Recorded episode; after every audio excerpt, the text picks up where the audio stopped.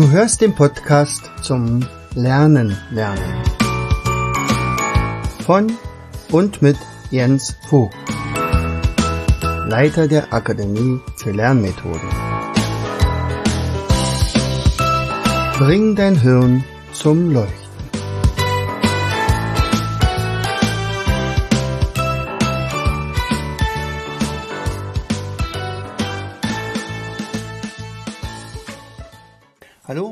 Herzlich willkommen zu einer weiteren Episode unseres Podcastes Bring dein Hirn zum Leuchten. Hier ist wieder dein Jens und ich freue mich, dass du eingeschaltet hast.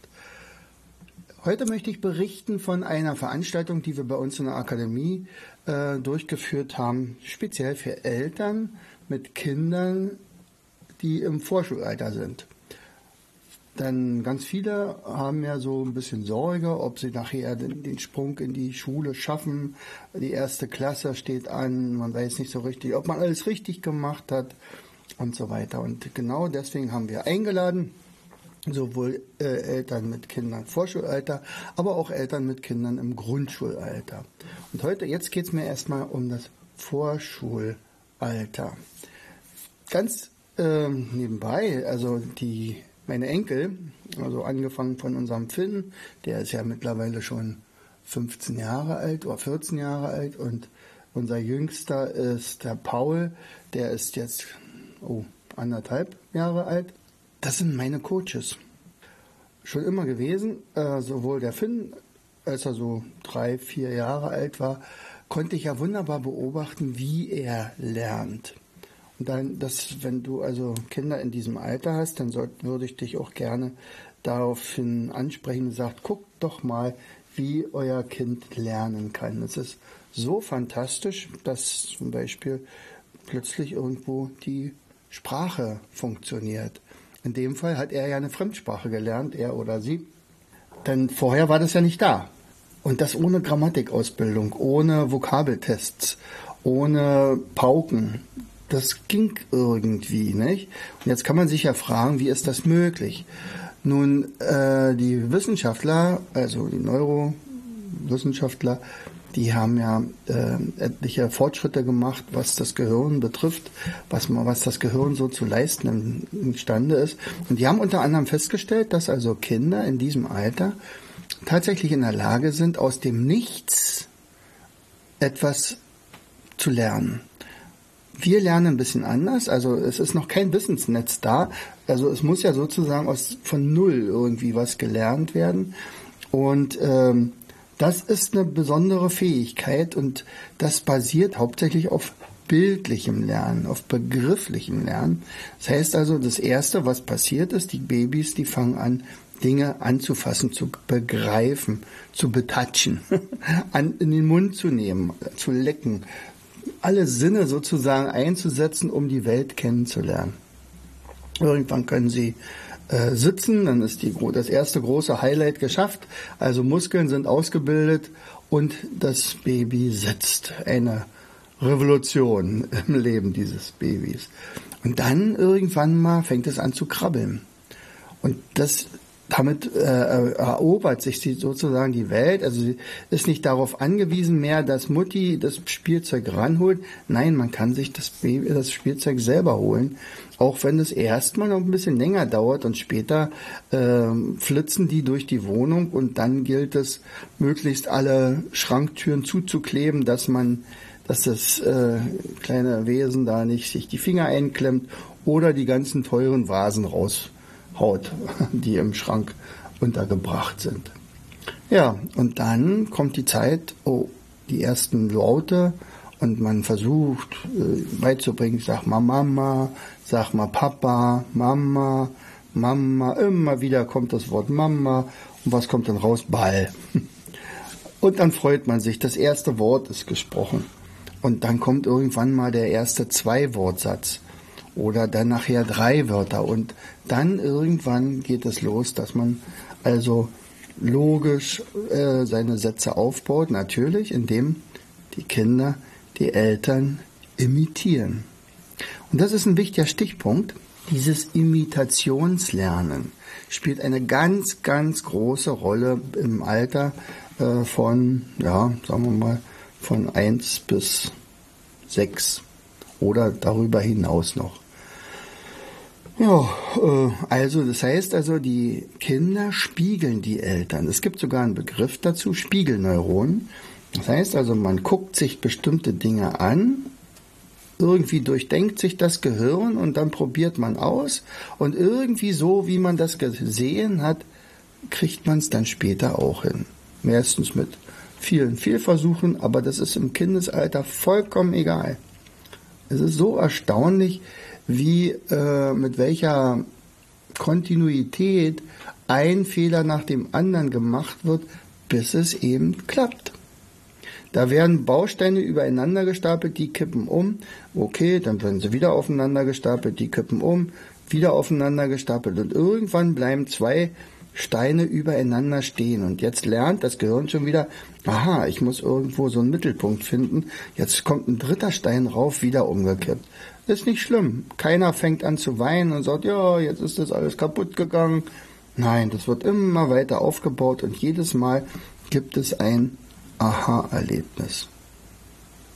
Als das Kind anfängt zu laufen, also erstmal zu stehen natürlich. Es krabbelt dann praktisch im, im Laufgitter, zieht sich hoch. Der, die Muskeln halten jetzt offensichtlich. Man ist natürlich total unsicher noch. Man kann sich noch nicht frei äh, entfalten. Man kann einfach noch nicht frei stehen. Irgendwann dann aber ja. Und dann fällt man wieder hin und dann lacht das Kind. Und dann krabbelt es wieder hoch und dann fällt es wieder hin. Das ist lustig. Und dann fällt es, steht es wieder auf und wieder und irgendwann einmal kommt denn der erste Schritt. Wieder ein Highlight. Wow. Die Familie kommt zusammen, es kommt vorbei. Paul kann laufen. Und das dauert nicht lange, dann kann Paul rennen. Und irgendwann, ein halbes Jahr später, sitzt er schon auf dem Dreirad und ein halbes Jahr später schon auf dem Laufrad und ein halbes Jahr später vielleicht schon auf dem kleinen Fahrrad. Das geht alles in einer Blitzgeschwindigkeit. Es ist absolut fantastisch, den Kindern beim Lernen zuzuschauen. Und was ist das Typische dabei? Sie lernen ohne Angst, ohne Kommentare, ohne, ähm, ja, man braucht nicht mal eine Rückmeldung. Die Kinder merken es ja selbst, ob sie halt stehen oder wieder hingefallen sind. Äh, ein, ein Kind darf neugierig sein. Ein Kind darf auch Fehler machen. Ein Kind darf auch Fehler beim Sprechen machen. Das ist überhaupt nicht schlimm, weil wir finden es niedlich. Ich habe dort im Seminar auch äh, das Beispiel gebracht von meinem äh, Neffen damals, als der gesagt hat, Opa, wann gehen wir denn auf den Vokal? Wir waren im Saurierpark und ich wusste schon, wo er hin wollte, nämlich auf den Vulkan, der dort hinten stand und, und Feuer spuckte. Also jedenfalls so tat, als wenn er Feuer spucken würde. Und dann sagte ich nicht, Achtung, pass mal auf, mein Freund, das ist ein falscher Begriff, das ist nämlich ein Vulkan. Nein, ich habe gesagt, oh, Finny, äh, auf den Vulkan gehen wir, äh, wenn wir die beiden Saurier uns angeguckt haben. Wir sind ja hier gerade in der Nähe der Saurier und danach gehen wir dann zu dem Vulkan. Aha, okay. So, kurze Zeit später sagt der Opa, jetzt ist aber langsam Zeit, dass wir auf den Vulkan, Vokal gehen. Und sagte, nee, auf den Vulkan habe ich doch gesagt, da ist ja noch der zweite Saurier im Weg, den gucken wir uns auch noch an. Und danach gehen wir auf den Vulkan. Aha. So, kurze Zeit später kommen dann wieder, Opa, wann gehen wir denn auf den Vul Vulkan? Und die Augen leuchteten und mein Vierjähriger hatte ein neues Wort gelernt. Stolz sagte er, Vulkan, Vulkan. Und wir gingen zum Vulkan. Ich habe nicht den Rotstift rausgeholt, ich habe keinen Fehler angestrichen, ich habe ihn auch nicht korrigiert und ich habe ihn allerdings auch nicht äh, ähm, so dolle gelobt, oh, jetzt hast du aber ein tolles Wort gelernt, sondern er hatte sich ja selber gefreut, dass er das Wort richtig gemacht hat. Da braucht es nicht nochmal meine zusätzliche Belobigung und so weiter. Die Kinder lernen von sich aus. Ja, und dann dann kommt die Schule. ja, und dann äh, muss man still sitzen. Man darf nur reden, wenn man gefragt ist. Selbst wenn man eine Idee hat, äh, wie das die Frage beantwortet wird, aber ich bin ja nicht dran. natürlich muss man jetzt nach und nach Regeln einhalten. aber es ist offensichtlich anstrengend. So, und äh, die Frage ist, wie machen wir es denn nun nicht? Und die andere Frage ist aber auch erstmal, was erwartet dann ähm, das Kind, welche Kompetenzen muss es dann haben, bevor es dann zur Schule kommt? Ja, also, da habe ich mich mal zusammengesetzt mit einer äh, Kindergartenleiterin alten Schlages, muss ich sagen. Also die hat, sie ist jetzt gerade pensioniert worden. Äh, sie hat also den Kindergarten auch schon zu DDR-Zeiten äh, geleitet und hatte auch noch einen alten Lehrplan. Und nach diesem Lehrplan, also alles, was die, die Kompetenzen so betrifft, hat sie auch die Kinder äh, entsprechend mit ihren Mitarbeitern äh, geformt und erzogen. Und es war, ähm, also es ist ein wunderbarer Kindergarten, in dem die Kinder sich frei entfalten können, aber auch wirklich echt was lernen. Eine Trainerin von uns, also ein Learn-to-Learn-Trainer, die war auch im Kindergarten und, und hat ähnliches, also das, was wir äh, äh, so hier in der Akademie entwickelt haben, dann umgesetzt in ihrem Lehr in ihrem Kindergarten und ähm, es war dann am Ende so, wenn die Kinder dann in die Schulen gekommen sind, dann achtete man darauf, dass von diesem Kindergarten mindestens drei, vier in einer Klasse waren und die dann wiederum den anderen äh, viele Sachen beibringen konnten, weil da war offensichtlich Defizit. So, naja, also was müsste denn so ein Kind kennen oder können? So, das sind also mehrere Kompetenzen. Das eine sind natürlich die sozialen Kompetenzen, dann kommen die körperlichen Kompetenzen von Schleife binden bis hin Schneiden von, mit Scheren und so weiter und die geistigen Kompetenzen. Äh, bei den sozialen Kompetenzen ist, glaube ich, klar, äh, Kinder müssen lernen zuzuhören. Und das ist zum Beispiel eine Sache, die Eltern unbedingt äh, trainieren sollten, weil das mehrere Aspekte hat. Also zum Beispiel die gute Nachtgeschichte. Selber erzählen am besten. Auch wenn man denkt, ach, ich kann eigentlich gar nicht richtig, ich habe gar nicht so viel Fantasie und so weiter. Das lernt man. Ich, ich habe ja meinen Kindern auch Geschichten erzählt, das ist dann allerdings ausgeartet, indem ich dann am Ende äh, ein dreibändiges Buch geschrieben habe über Tommy Tropf zum Beispiel. Aber ich selber bin ja auch so aufgewachsen. Mein Vater hat mir zum Beispiel die Geschichten von Flips und Flaps erzählt. Ich weiß zwar, dass meine Mutti mir viel mehr Geschichten erzählt hatte, damals, als ich klein war. Aber das Besondere war eben die Geschichte von meinem Vater, weil die hatte ich nur einmal im, in der Woche bekommen.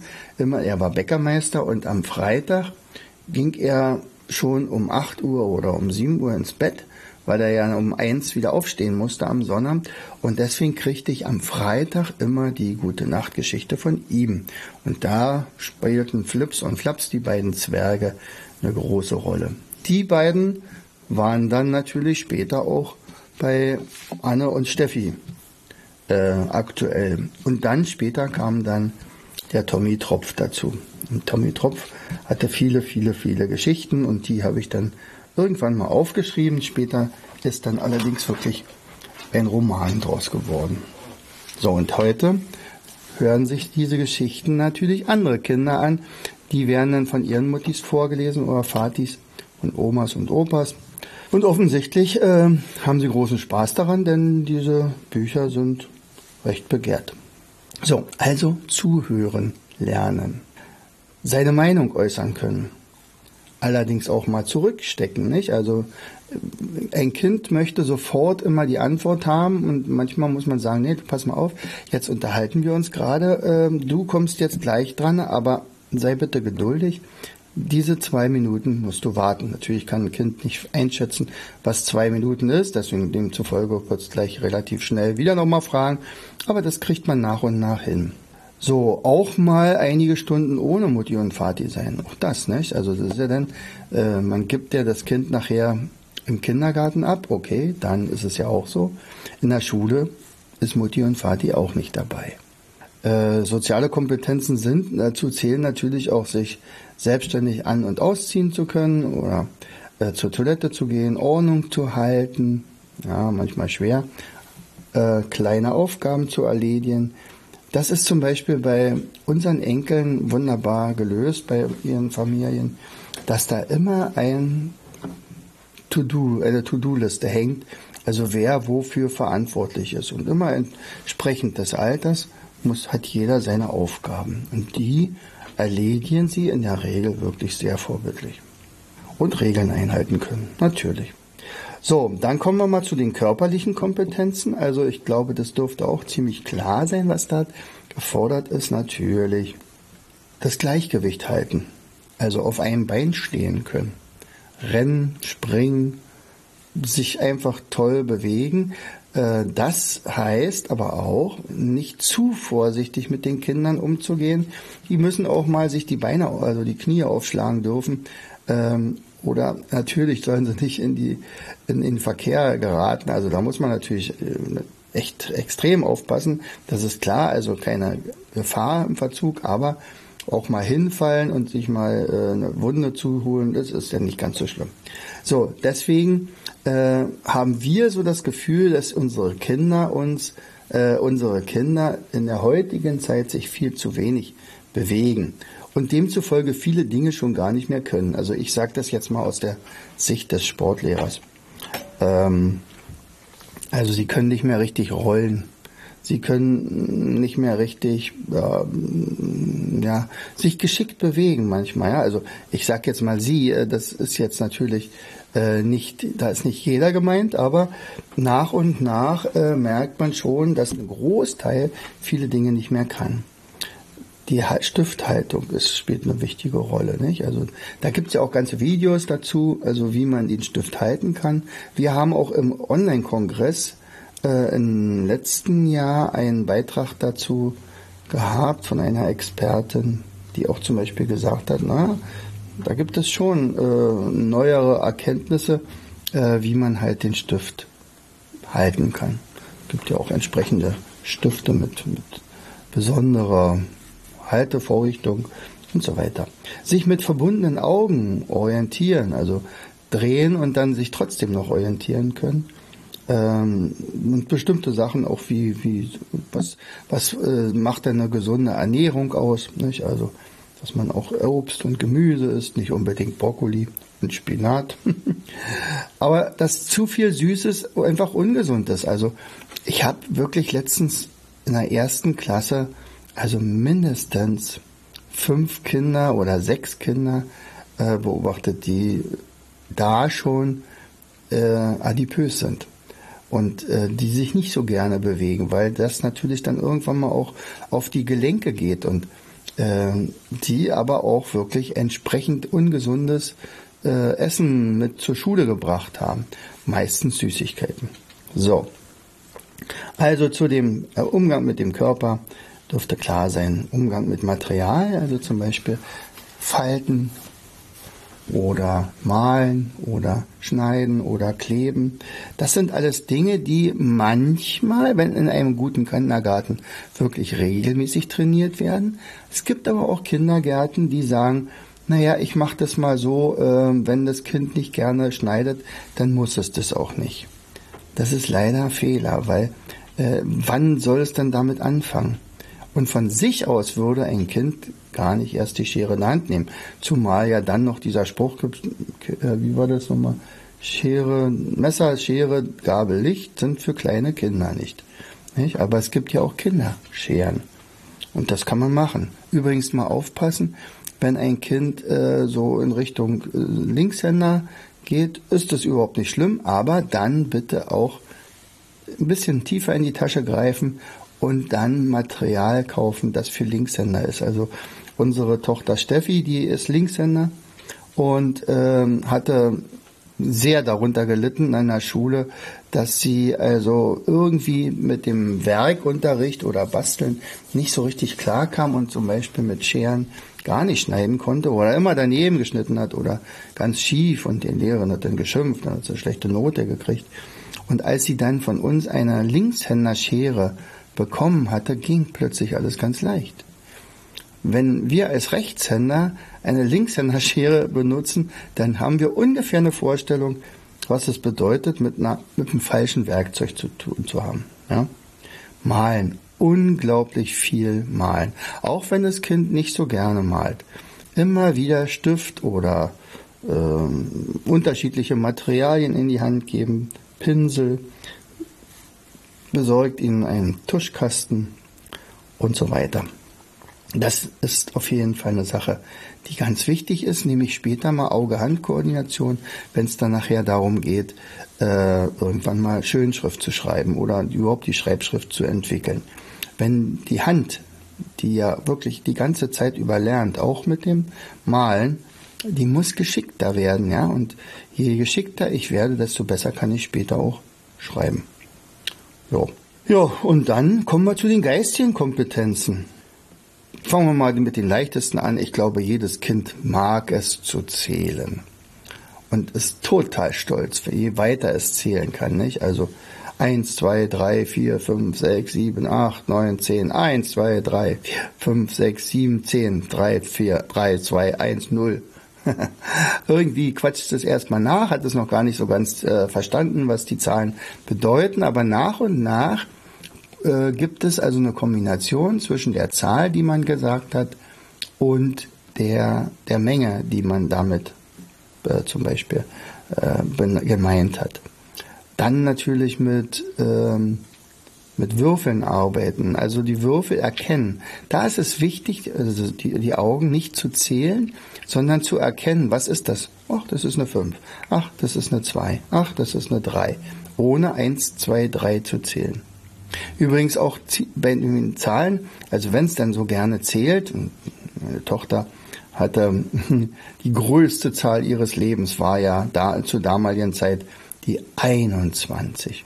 So ungefähr. Also da meine Oma, die ist schon 21 Jahre alt. Naja, sie war ein bisschen älter aber 21 war für sie das allergrößte und demzufolge auch das allerhöchste Alter, was man so erreichen könnte. Ne?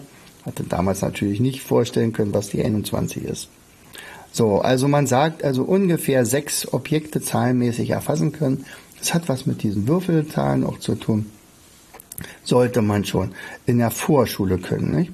Natürlich auch eigene Gedanken äußern ähm, sich auch manchmal zu Wort melden, ja, und nicht einfach was reinzuquatschen und sich mindestens 20 Minuten konzentrieren zu können. Das fällt vielen Kindern schwer. Das merkt man auch in der ersten Klasse, äh, dass es ganz große Unterschiede gibt zwischen Kindern, die sich super konzentrieren können, die sind ganz ruhig und machen genau das, was man so äh, hört und also was man so sagt und äh, andere sind ganz schnell wieder abgelenkt. Sie sollen in der Lage sein, kleine Geschichten zu erzählen. Das hat aber auch was damit zu tun, ob sie auch selber Geschichten gehört haben oder vorgelesen bekommen haben. Sie sollen Deutsch verstehen und sprechen können, natürlich. Ganze Sätze formulieren, Dinge miteinander vergleichen, eine verständliche Aussprache haben und zum Beispiel Muster erkennen bzw. Farben und geometrische Grundformen nennen und erkennen können. Natürlich sollen sie auch ihren Namen und Vornamen wissen und am besten auch, wo die Adresse ist. Und die, sollen sie aber auch nicht allen äh, erzählen. Nicht? Also und meine kleine Lotta, die Fünfjährige, äh, die ist letztens gefragt worden von einem Mann, äh, der, wo kommst du denn her, wo wohnst du denn? Und sie hat gesagt, in Afrika. Oh, okay. Ich komme aus Afrika. Und dann fragte die Mutti dann später, Lotta, sag mal, warum hast du denn Afrika gedacht? Na, das war ein fremder Mann, dem darf ich doch nicht sagen, wo ich wohne. ja, die Kleinen sind ganz schön pfiffig. Also, fassen wir nochmal ganz kurz zusammen. Äh, wo, wie lernen die Kinder im, in der Vorschulzeit? Also durch, hauptsächlich durch Imitation, also Vormachen nachmachen, durch Ausprobieren, Versuch, Irrtum, Fehler machen dürfen, lernen ohne Angst und lernen ohne schon vorhandenes Wissensnetz. So, bei Imitation fällt mir übrigens noch ein, es gibt ja so einen schönen Begriff von Vera Birkenbier von den Spaghetti-Neuronen. Also Kinder beobachten uns unglaublich genau. Das ist also so, so genau kann man eigentlich gar nicht, also wenn, kind, wenn man ein Kind ist, dann ja vielleicht, aber sonst so genau zu beobachten gibt es gar nicht anders.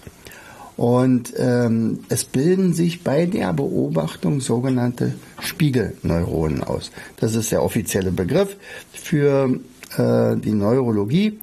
Und Vera Birkenbier machte daraus Spaghetti-Neuronen, also dass man das auch wirklich gut verstehen kann. Er sagt, stellt euch vor, jemand, ein Kind ist im Breialter, ist also noch Brei und sieht aber, wie Mutti und Vati äh, Spaghetti auf die Gabel rollen und sie dann in den Mund stecken. Natürlich kriegt es selber noch keine Spaghetti, und es gibt es vielleicht ein Jahr später immer noch keine Spaghetti, aber dann, drei Jahre später, dann, wenn das erste Mal auf dem eigenen Teller Spaghetti sind, fängt es an, ohne dass Mutti gesagt hat, du musst es so drehen, mit der Hand zu drehen. Natürlich funktioniert das erstmal noch nicht so richtig, aber nach und nach funktioniert das. Und deswegen, wir, wir legen also praktisch unsere Neuronen schon im frühen Alter an, um die dann später erst zu nutzen. Das sind die sogenannten Spaghetti-Neuronen. So, und ich habe in diesem äh, in dieser Vor in dem Vortrag da zu den Eltern auch eine Sache gesagt, die aus meiner Sicht unglaublich wichtig ist, nämlich die Wirkung von Büchern. Wenn Kinder mit Büchern aufwachsen, wenn sie sehen, dass ihre Eltern selbst lesen, ähm, dann hat das äh, absolute Auswirkungen später auf ihre Karriere in der Schule. Also man hat eine Studie gemacht, oder viele Studien nicht, also hat das überhaupt eine Auswirkung. Ähm, dann sagt man also Kinder, denen nicht vorgelesen wurde, also gar nicht, die hören bis zum fünften Lebensjahr etwa 4660 Wörter. Das ist wenig. Kinder, denen selten vorgelesen wurde, also selten heißt ein bis zweimal die Woche, die hören immerhin 63.000 Wörter. Kinder, denen häufig vorgelesen wurde, das heißt also ungefähr drei bis fünfmal pro Woche, das ist dann also schon fast jeder Tag, das sind schon 169.000 Wörter. Und Kinder, denen täglich vorgeworfen, äh, vorgeworfen, vorgelesen wird und, oder mehrfach sogar, äh, das kann ja zum Beispiel auch ein Pixie-Buch sein und am Nachmittag gucken wir uns noch ein Pixie-Buch an oder irgendwie sowas. Kleine Geschichten mit Bildern und so weiter, aber auch wo vorgelesen wird, die haben bis zum fünften Lebensjahr etwa 1,4 Millionen Wörter gehört. So.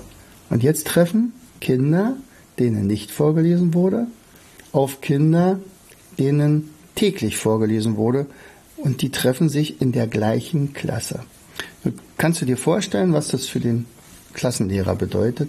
Er muss ja mit beiden gleich möglichst umgehen, aber während der eine wahrscheinlich total überfordert ist, ist der andere total unterfordert und das ist das ist dramatisch. Äh, die Entwicklung in Deutschland, es scheint ja wirklich so sein, dass immer weniger vorgelesen wird, dass unser Sprachwortschatz echt verarmt.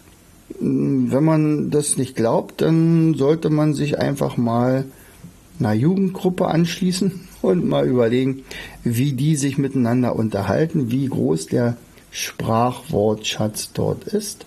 Die können sich häufig nicht ausdrücken, haben ein ganz, ganz geringes Wissensnetz. Also wenn man da fragt, ähm, sag mal, hast du schon mal ein Gedicht von Beethoven, äh, von, von, von Goethe gelesen? Äh, Goethe äh, hat er nicht komponiert? Äh, nee, habe ich nicht. Wenn nicht automatisch, also wenn nicht auch ihnen mal äh, ein Gedicht aufgegeben wurde, was sie dann widerwillig gelernt haben. 52 Prozent haben Leseunlust. Also jeder zweite. Es ist Alarmstufe Rot. Ähm, Kinder, denen oder die nur aufwachsen mit so Hörbüchern, ja, also das funktioniert ja auch, nicht? Am Ende schlafen die Kinder ja auch ein und sie haben eine Geschichte gehört. Es ist aber nicht die Geschichte, die Mutti vorgelesen hat. und auch nicht eine, wo man vielleicht noch mal drüber reden kann, nicht? Also natürlich kann man in Frage stellen, ob alle Märchen der Gebrüder Grimm für ein Kind so wahnsinnig gut sind. Ähm, nicht? Also wenn der Wolf das Rotkäppchen auffrisst und die Großmutter, da könnte man ja, das sind ja Horrorgeschichten, aber das gehört auch mit zu unserer Kultur und so erzählte man sich das früher auch am Lagerfeuer oder am Ofen. Äh, und heutzutage im warmen, äh, geheizten Zimmer mit, lassen wir erzählen über eine CD oder die, die, wie heißen sie, Teddybox oder so? Ich weiß jetzt gar nicht. So, also der Sprachwortschatz würde sich absolut erhöhen. Die Sprachgewandtheit würde sich erhöhen, die, die verbale, aber auch die nonverbale Kommunikation verbessert sich stark. Und äh, Kinder, die also sehr viel lesen, können natürlich am Ende auch schneller und leichter schreiben. Und wenn es dann erstmal zu, einer, zu einem Lesefortschritt so gekommen ist, dann entwickelt sich auch eine Lesefreude. Also wir können allerdings auch sagen, also es ist nicht automatisch, wenn jetzt Eltern viel lesen, dass die Kinder dann auch viel lesen. Das hört Sinn, ja, aber ich kann es andersrum sagen, wenn Eltern nicht viel lesen, dann ist es fast zu 100 Prozent, dass die Kinder auch nicht groß zu Büchern greifen. Ja? Selbst wenn die Eltern sagen, du musst lesen, du musst lesen. Ich war gerade im Seminar, du, äh, da haben wir gesagt, dass du ganz viel lesen musst. Mhm. So, was bedeutet dann dieses Lesen überhaupt für die Wirkung, also auf das menschliche Gehirn? Also unsere Merkfähigkeit steigt natürlich, also unser Gedächtnis, unsere Fantasie vor allen Dingen entwickelt sich. Also wenn ein Buch gut geschrieben ist, dann läuft ein Film ab die, man sieht das, was gerade passiert. Und, und das erfordert oder fördert natürlich die äh, Fantasie. Ähm, die Intelligenz steigt sogar, weil der kortikale, die kortikale Rinde im Schläfenlappen, das mache ich mal wissenschaftlich, die wird immer dicker. Also das kann man richtig messen, ja. Und das bedeutet, dass unsere Intelligenz auch besser wird. Ich kann mich besser konzentrieren. Die Sprachverarbeitung wird im sogenannten Broca-Zentrum verstärkt. Äh, und, und viele, viele Hirnzentren, die also nur ansatzweise davon betroffen sind, die vernetzen sich miteinander. Und Vorlesen ist natürlich auch, hat auch eine soziale Wirkung. Also diese soziale Nähe, das Vertrauen aufbauen, Rollenverhalten, man kann ja auch mal Rollenspiele machen, zum Beispiel dann nicht, oder ähm, man entwickelt Empathie für jemanden, den, den Helden des Buches. Oh Gott, oh Gott, jetzt, jetzt kommt er gleich in Gefahr. Hoffentlich schafft er das auch. Und gleichzeitig sieht das Kind aber auch, dass man sich um es kümmert. Ich werde beachtet. Ja, ich werde nicht links liegen gelassen. Meine Eltern haben Zeit für mich. Das ist ein Liebesbeweis. Und natürlich letztendlich auch das Vorlesen und später das eigene Lesen immer mit dem Wissenserwerb äh, verbunden. Also eine gute Nachtgeschichte ist immer ein schöner Tagesabschluss. Vielleicht redet man ja vorher noch mal kurz, also dass man so eine Art Ritual aufbaut, ja. Und äh, auch Papa sollte lesen, auch wenn Mutti das vielleicht häufiger macht, aber Papa sollte genauso lesen und äh, also mein Schwiegersohn, äh, der Martin, der hat das ganz gerne gemacht, weil er auf diese Art und Weise dann auch unser Tommy Tropf Bücher dann äh, lesen konnte. Und manchmal ist es so, dass der andere, also dann von den Erwachsenen, dann heimlich mit zuhört. Auch das haben wir gehabt. So, und wie sollte man lesen? Da könnte man sagen, naja, ich kann ja gar nicht so gut lesen. Also auf jeden Fall nicht vorlesen, das habe ich damals in der Schule schon nicht so gut gekonnt.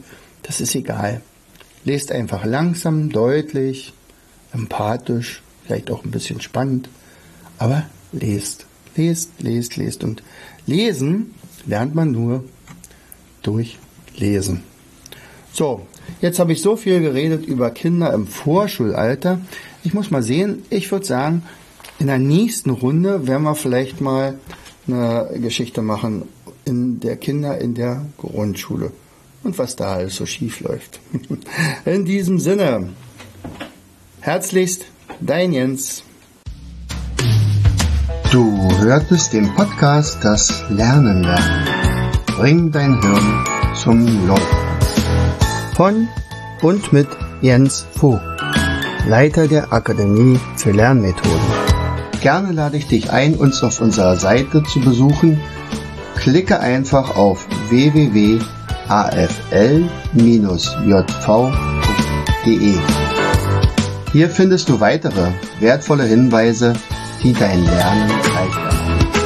In unserem Shop www.mindmaps-shop.de wirst du viele praxiserprobte Produkte rund ums Lernen. Bis zum nächsten Mal. Dein Jens.